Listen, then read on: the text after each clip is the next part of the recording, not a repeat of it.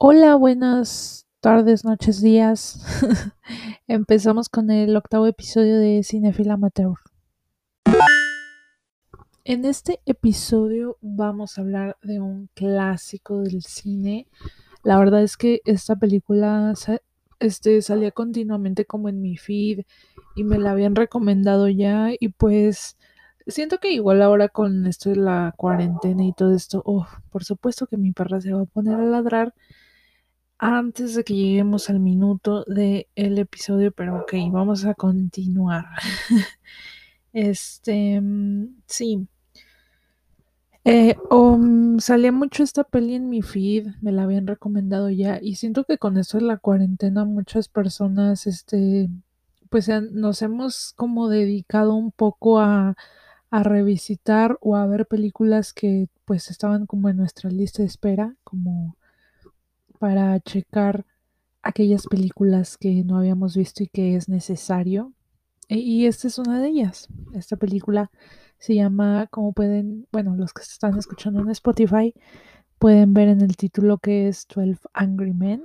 En español me parece que le pusieron 12 hombres en pugna, pero igual es dos hombres, 12 hombres en pugna o 12 hombres sin piedad así viene este traducido. Entonces, bueno, esta película está dirigida por Sidney Lumet, el buen Sidney, el amigo. Sidney Lumet es conocido justo por 12 em, hombres en pugna, es conocido por Before the Devil Knows You're Dead, es conocido por Dog Day Afternoon, que es protagonizada por Al Pacino, y también eh, por Murder on the Orient Express. Entonces, bueno, ahí tiene ya una gran, una gran carrera. Ha sido nominado a cinco Óscares. ha sido nominado a cinco Óscares. Y pues bueno, cañón, ¿no? Eh, lamentablemente falleció en el 2011 a los 86 años de edad eh, en Nueva York. Nació en Pensilvania y muere en Nueva York este director con 75 créditos al parecer acá en IMDb. Em, es que estoy intentando... ¿Qué, ¿Qué es esto? Lo que pasa es que cuando entro a su a su... Ah, ya, creo que ya sé qué es. Lo que pasa cuando entro a su perfil de IMDb, aparece un video de, de, Joker, de la película protagonizada por Joaquín Phoenix, pero creo que es como un, este, como mostrando las referencias que tiene de Joker y sale Dog Day Afternoon, Afternoon y por ende Sidney Lumet. Entonces está cool, pero bueno. Eh, los, este, el escritor más bien es Reginald Rose y bueno, está protagonizada. Igual y no los ubican porque esta película, este, no lo he dicho, pero es de 1957. 1957, blanco y negro. Eh, como ya les dije, creo que esta va a ser una de mis películas favoritas así de toda la vida. De verdad me gustó mucho. Este, y pues en el cast, por si llegan a toparlos, está Martin Balsam, John, John Fiedler, Lee Jacob, E. G. Marshall, Jack Klugman, Edward Beans, Jack Warden, Henry Fonda, Joseph Sweeney. Todos son hombres. Ay, ay, amigo, se acaba de conectar Lunor. Estamos hablando de 12 Angry Men, 12 hombres en pugna. De eso estamos hablando. Este, pues sí, la, el, por supuesto que cerré la pestaña donde tenía la sinopsis, por supuesto que lo hice. Ok, esta es la sinopsis. De tu época, sí, de la época del lunar. eh, 12 hombres en pugna. Eh, la sinopsis es, un hombre mantiene su decisión sobre la inocencia de un presunto asesino aunque es presionado por los otros del jurado, por los otros miembros del jurado, es decir, odio, odio cuando buscas una sinopsis en Google porque creo que la escriben de la peor manera posible, pero bueno. Sí, básicamente es eso. O sea, la película básicamente es eso. Estaba viendo como sus premios y tiene premio al, al, al mejor drama estadounidense eh, por Reginald Rose. Tiene igual por Reginald Rose mejor guion. Eh, premio BAFTA al mejor actor extranjero a Henry Fonda. Premio a la mejor película estadounidense. Premio al sindicato de productores y tiene un Golden Bear de, para mejor película. Entonces, bueno, me sorprende que no tenga Oscars, la neta. O no sé si me esté mintiendo acá Google. Pero, ah, no, nominado a los Oscars eh, para mejor película, mejor director y mejor este guion.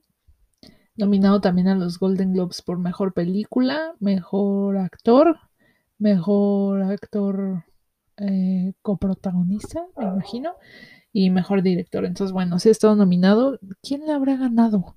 ¿Quién, quién? No estoy segura. ¿Quién le ganó? Vamos a ver quién ganó el Oscar. Vamos a ver quién ganó el Oscar en ese año para sorprendernos. Best Motion Picture Oscars 1958. Ah, el puente, el, el puente sobre el río Kauai o Kwai de Sam Spiegel. No lo he visto. La verdad, ¿para qué te miento? ¿Para qué ando mintiendo? Pero sí, entonces, bueno, se pueden dar una idea de que de verdad, o sea, es una, estoy viendo aquí, es, estuvo, ganó también en Berlín, ganó, ah, miren, este, de hecho tiene una nominación, este, para el Top Ten Film, Film Award en Cahiers du Cinema, que si a ustedes les gusta el cine, saben que pues es una, es básicamente lo que inició la ola de cine francés, entonces, bueno. Uh, ganadora mejor película. Bueno, o sea, está cañón. Locarno, Nueva York, etcétera. O sea, sí tiene bastantes premios. Dice aquí que tienes eh, 17 premios y 13 nominaciones. Entonces, bueno.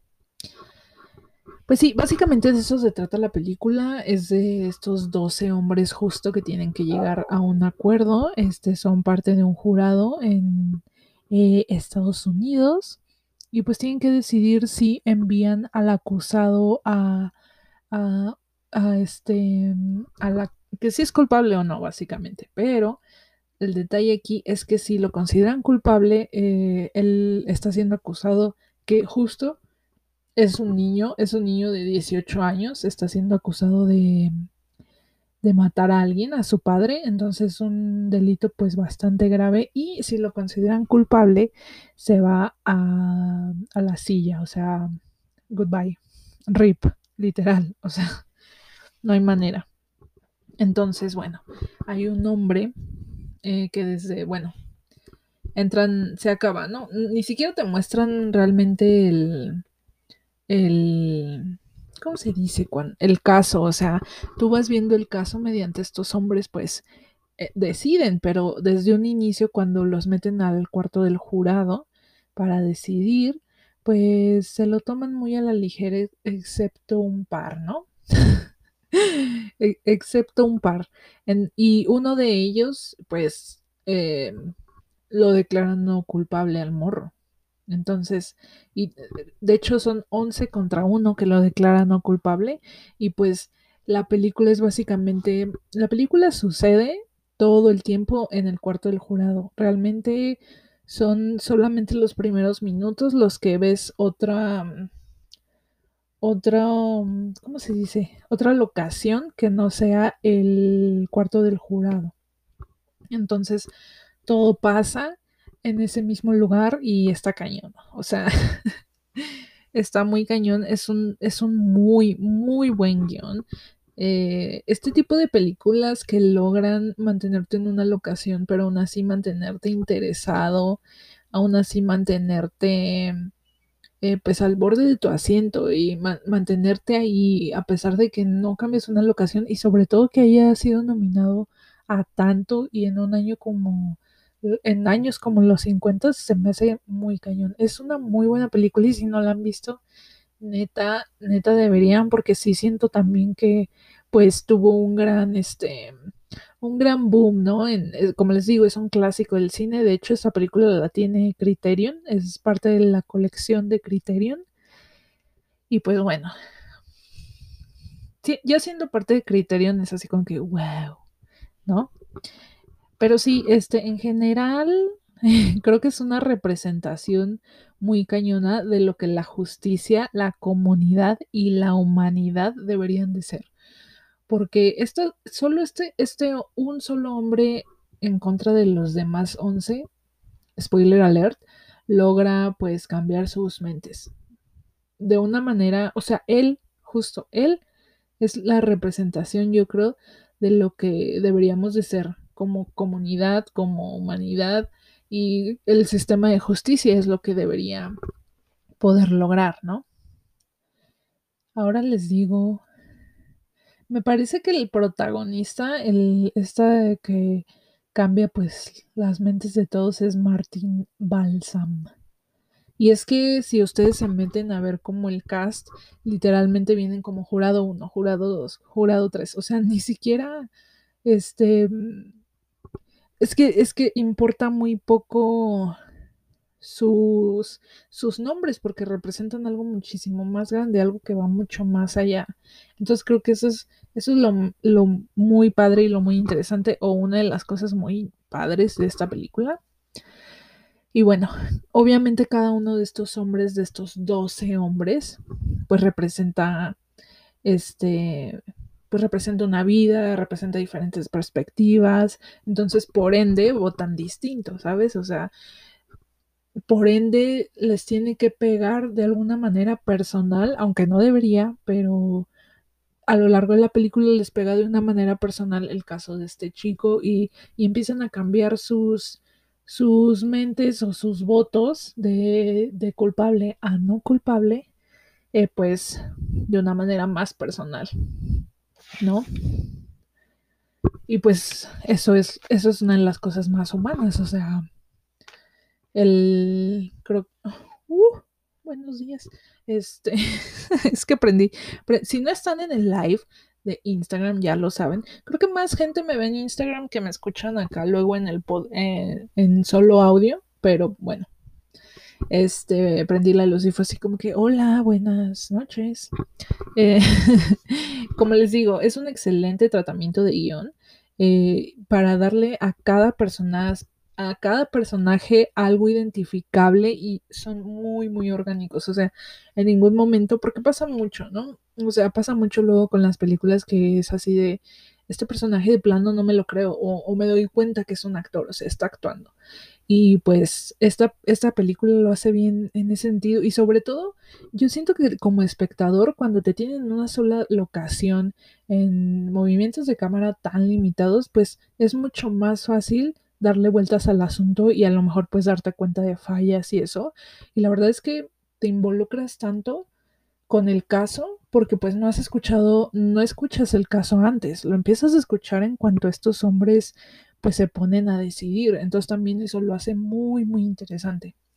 Pero sí, el hecho también de que hayan logrado darle un, un espacio a cada uno de estos, de estos personajes, que como les digo, son 12, este, y darles algo identificable es un muy buen tratamiento de guion, porque estoy segura de que, o sea, aquí también me doy cuenta de que el, no sé, el, el vato este, Reginald Rose, que hizo la historia, también escribió el guion, entonces me imagino que ha de haber estado, pues, ha de haber sido una persona, pues, que, que, que pulió mucho el guion, porque para, para crear la historia y además hacer el guion, pues sí es algo muy cañón.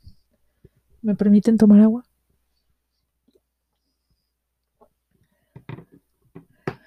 Y bueno, obviamente hay algo muy interesante que pasa, que pues como les digo, estos 12 hombres están encerrados en este, en este eh, cuarto de jurado que literalmente los encierran con llave, o sea, los encierran y solo tienen un baño. que es como, es un baño pues algo grande, pero igual así es como de, wow, estoy encerrado en un cuarto con 12 vatos y pues hay un baño y ya, eso es todo lo que hay. Entonces está cañón eso también. Y encima de eso, es uno de los días más calurosos, o más bien uno de los personajes dice que es el día más caluroso del año. Entonces imagínense traer la presión de decidir si un morro de 18 años va a, se va a la silla eléctrica o no. Eh, decidir sobre un caso de, de este, ¿cómo se dice? Cuando matas a alguien, asesinato. este, y encima el calor, o sea, la presión, etcétera, ¿no? Es, este, hace que todo, hace obviamente que todo esto los afecte de manera distinta. Hay un personaje muy chido que es este, bueno, creo que todos son muy, muy padres, eh, muy padres personajes ellos, pero hay uno en particular que es como súper infantil, o sea, tiene una visión de la vida pues infantilona, ¿no? O sea, se ve que le afecta mucho lo que suceda y, le afecta mucho el clima. Y o sea, es como básicamente tiene un alma muy de niño y, se nota mucho a lo largo de la película.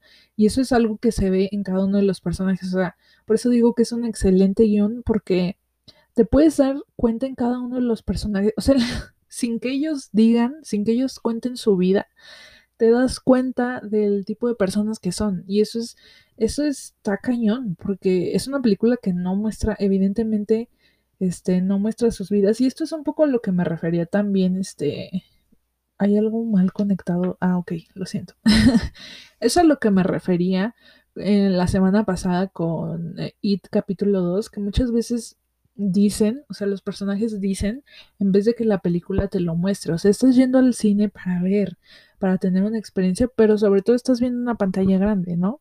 Entonces tú lo que quieres es ver, no quieres que te cuenten, o sea, no estás yendo al teatro, ¿me explico? O sea,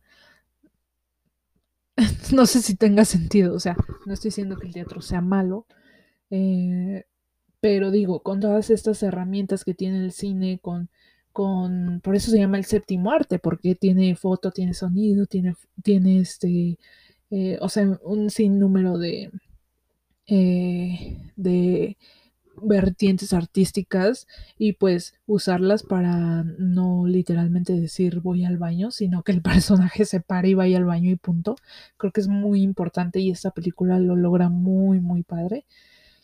Y pues bueno, este también, o sea, el hecho, imagínense, o sea, estar ahí sirviendo como jurado, eh, pues cambia la vida de las personas. O sea, es un evento que literalmente les cambia la vida y les cambia la perspectiva por completo. O sea, los hombres que, los 12 hombres que entraron a ese cuarto salen siendo 12 hombres completamente distintos. Y eso, eso es algo que tampoco lo dicen. O sea, no sale un vato así de, ah, este, me siento súper bien, me siento distinto, soy una nueva persona. Eso no lo dice.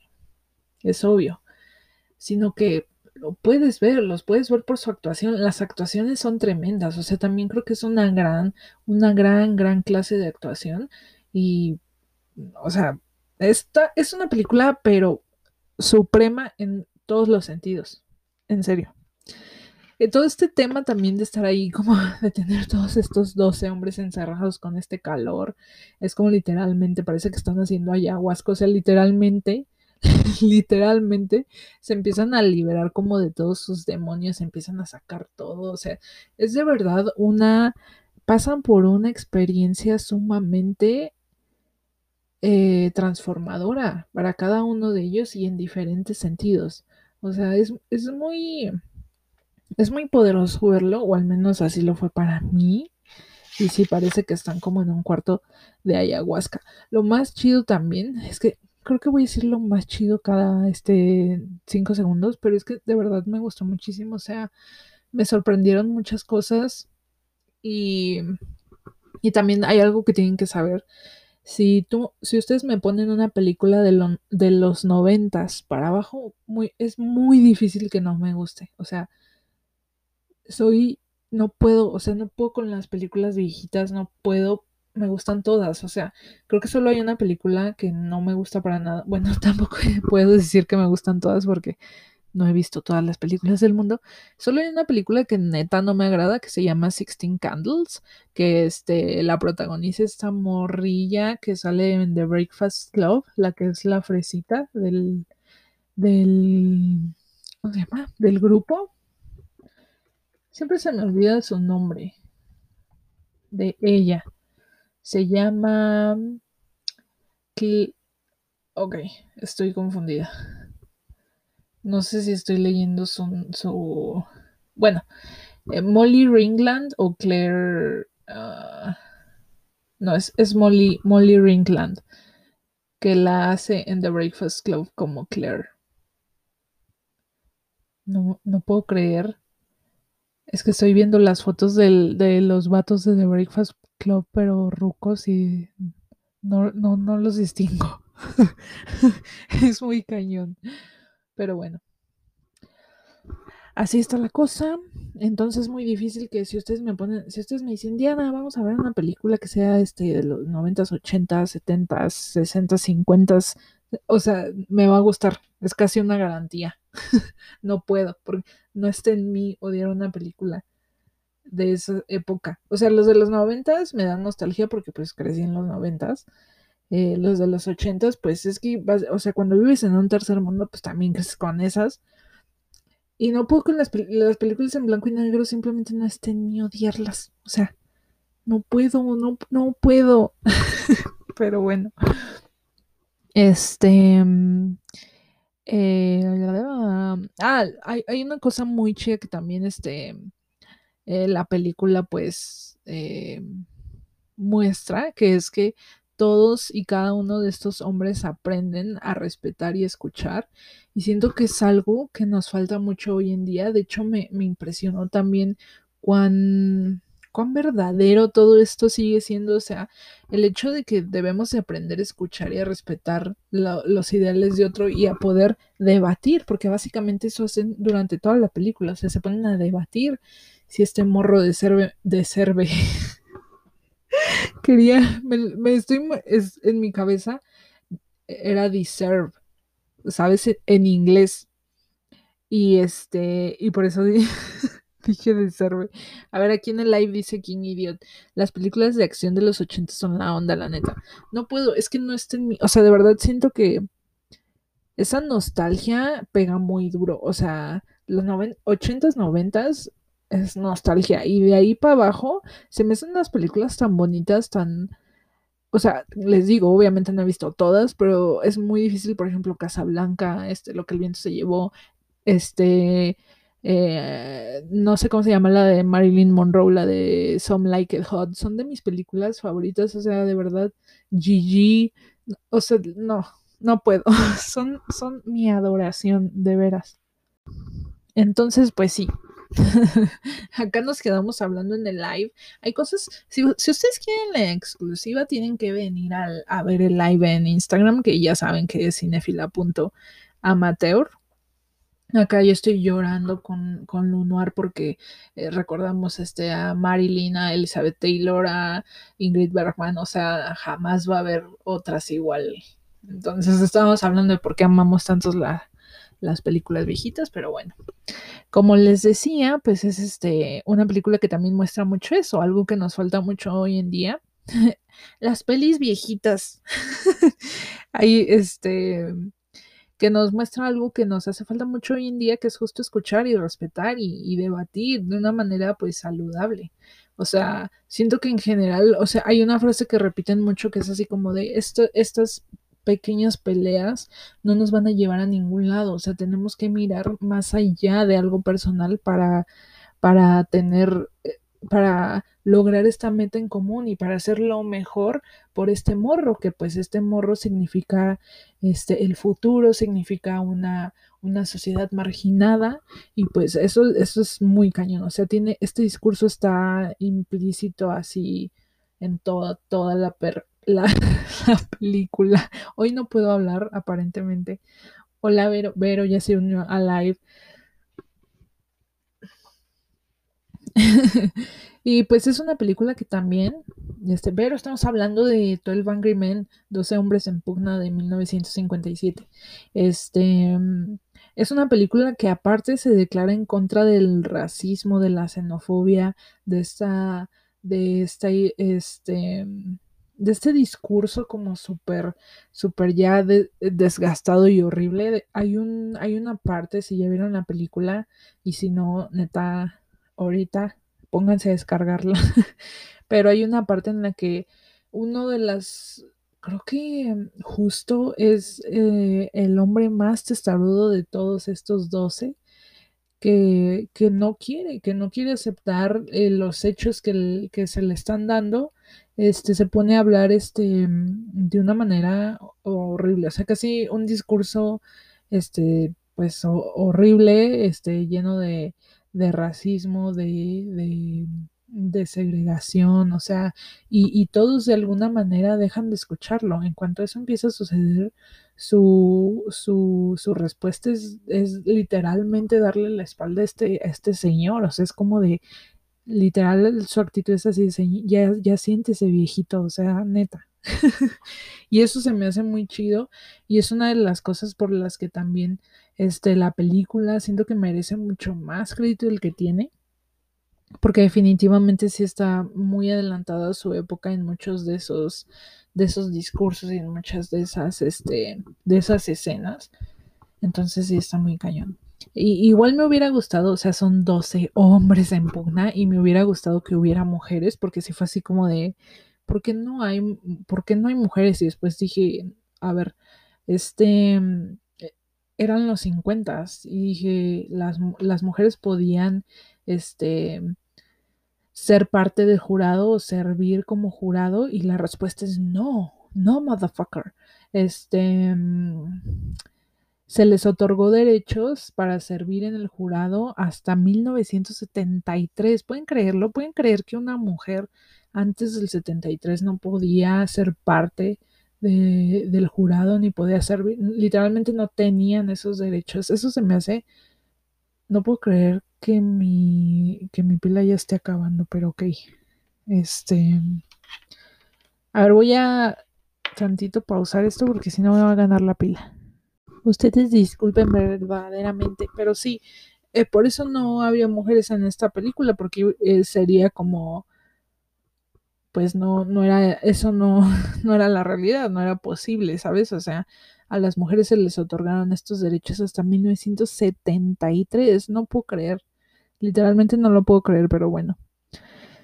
Eh, también esto es muy importante porque pues también habla mucho de la época y de la definición de débil porque este, esta película también pues siendo siendo 12 hombres pues hablan mucho también de, de la debilidad, de la inteligencia, de esto, del otro y, y pues es algo como se los he dicho creo ya en muchos episodios o no sé si lo he dicho ya ni siquiera me acuerdo pero la, mm, la vida este, imita al cine y viceversa. Entonces, este, es muy importante también saber en qué, en qué situaciones este, se estrenó, se grabó y toda esta película, porque sí lleva un discurso este, pues muy humano, como les digo, y pues es importante, yo creo. Y si no se les hace importante, pues es un dato curioso y ya cállense. Pero sí, este literalmente creo que esta es una de mis películas favoritas, o sea, te mantiene dentro, te mantiene en el discurso, tiene esta vibra de la ley y el orden, que si, si les gusta la ley y el orden, y o luego, por ejemplo, mi, mamá lo ve mucho, y luego dices, esto es, esto es horrible, pero este, lo quieres ver porque quieres saber qué pasa y punto. Si no se les hace interesante esta película, mínimo se van a quedar porque, porque tiene esa vibra, porque quieres saber qué pasa, entonces eso está chido también. Este.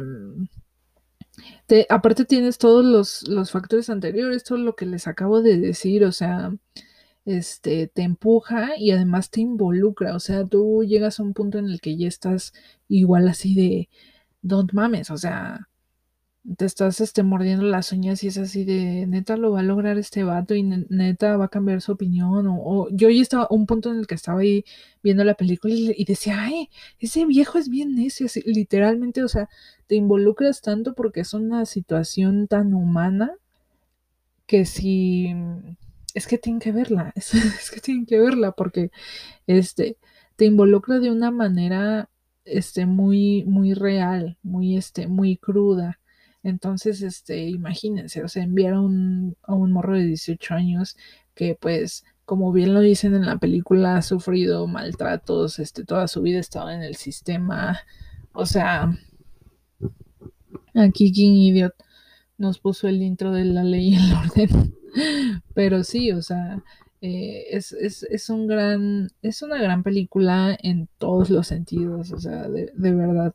Me sorprendió mucho y la verdad, yo como, no sé, ya lo dije, pero no me gusta como buscar este, ni siquiera veo, luego no, no, me gusta ver trailers porque me spoilean o me crean expectativas, que pues siempre tenemos expectativas, pero me, me las crean más y hasta muchas veces me arruinan la película, ¿no?